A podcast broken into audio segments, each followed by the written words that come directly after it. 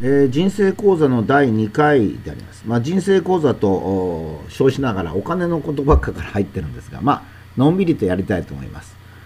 えー、人生講座の第1回はですね、貨幣経済の下では節約はなかなかできないと。えー、節約をすると消費が増大するという、まあ、簡単な関係を書きましたが、え、まあ、そんなことはですね、まあ、経済をちょっと知ってるっていうか、まあ、別に経済を知らなくてもですね、まあ、ちょっと考えればわかると、ま、いうことなのになぜ政府や偉い人は節約を国民に呼びかけてきたのかその目的は何かということをまあ、普通に考えてみたいと思います。えー、もしも世の中が安定していてですね、年金なども崩壊しないと。ということになりますとですね、ちょっと病気するとか、そういざという時の貯金を別にすればですね、まあ、その年に稼いだお金は大体その年に使ってもそれほど不満はないですね。不安ない。え大体ですね、えっと、人間は小さい頃からま勉強したり頑張ったり仕事をしてお金を稼いだりしますね。で、まあ、どうしてそんなお金を稼ぎたいのかっつったら、まあ、楽しい人生を送りたいからと、まあ、簡単に言えばそういうことですね。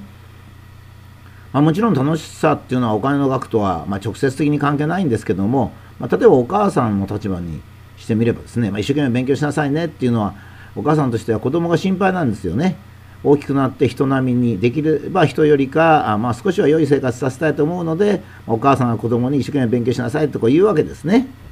ということはどういうことかって月給が月々20万円よりか30万の方がいいということがまあ素直な感じなんですね。まあ、買いたいものも買えるし、たまには美味しいものも食べられると。えところが、このせっかく20万円を30万円になってもですね、地球環境のためにとか、節約が大切だということで、せっかくお母さんが一生懸命勉強させてくれたのに、チャンスを生かさずに、えー、無理やりって言いますかね、まあ、暗い人生を送ってる人もいるんですよね。まあ、ただ、30万円節約して20万円で生活してもですね毎月10万円ずつ貯めてそれを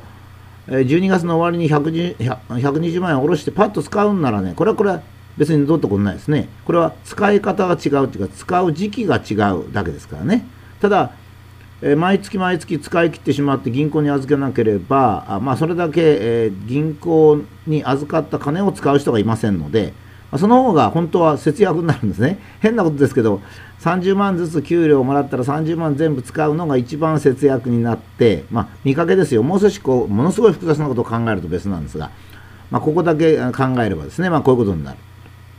でところが1回1年間120万円を銀行に預けて、それで銀行からたっぷりそれを使ってもらって、それでさらに自分が下ろして120万円使うと、まあ倍、倍の商品になるということは前回説明しました。そうするとですね、えー、っと政府とかそういうのはもったいないとか節電とか省エネっていうのはあれ何で何なのかと、まあ、いうことを考えなきゃいけない。もしかすると国民が節約するとそのお金はどこに行くのかなっていうとどうも政治家とか官僚に行くのかもしれませんね。そうしたらまあお金が欲しいということをもったいないという言葉で言うと節約という言葉で言うとことも考えられるので一応そこをチェックしてみたいと思うんですね。えー、簡単にまあこれを言いますとですねある人が100万円銀行に預けて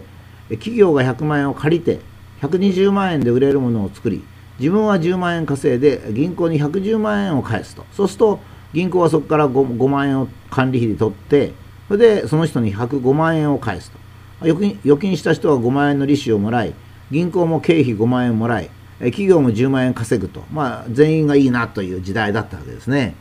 これはまあ消費時代ですね。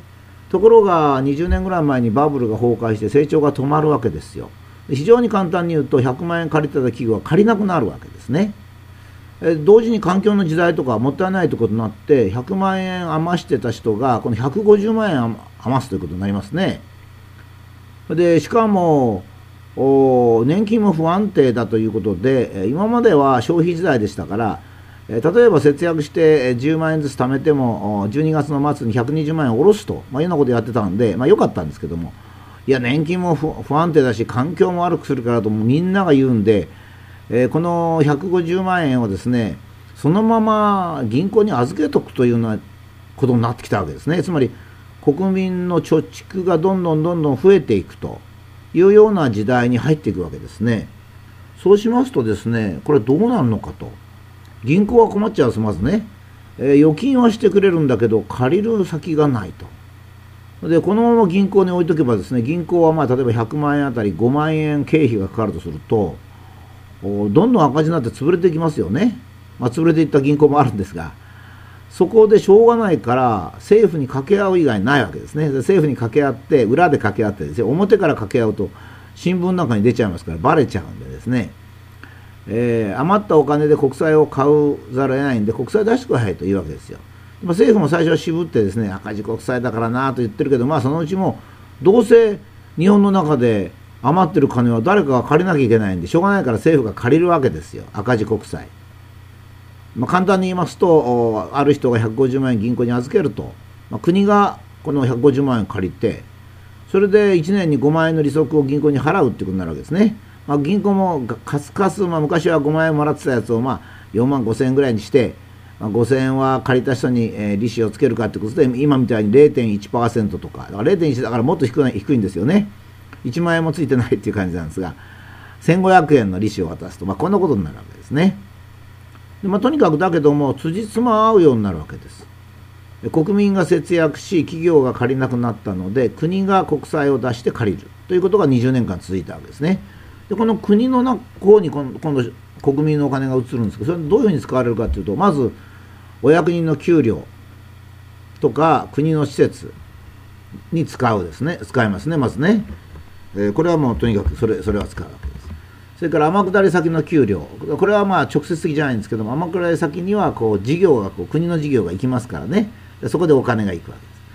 す。で箱物箱物行政をやりますから施設ができるわけですね。これはあの全部無駄じゃなくて我々も国民も利用できますから半分ぐらいは国民のためになるわけですね。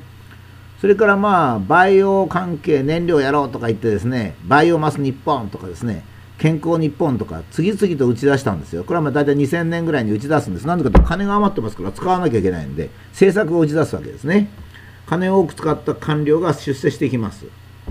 で、まあそれはもう全部失敗するのが予定されてるので、もうじゃんじゃんと使う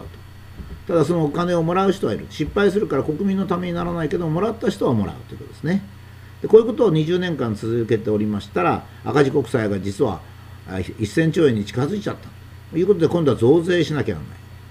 ということになるわけですね。もちろんあの国民が節約してお金で国に行ったお金はですねまず政治家やお役人本人が取り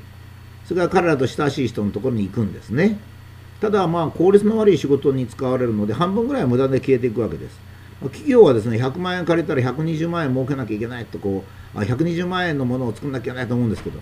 国は大体100万円を借りたらですね、まあ、20万円ぐらいはまあ多少意味のある仕事をするんですがあの80万円も消えてしまうんですよ。消えてしまうってことは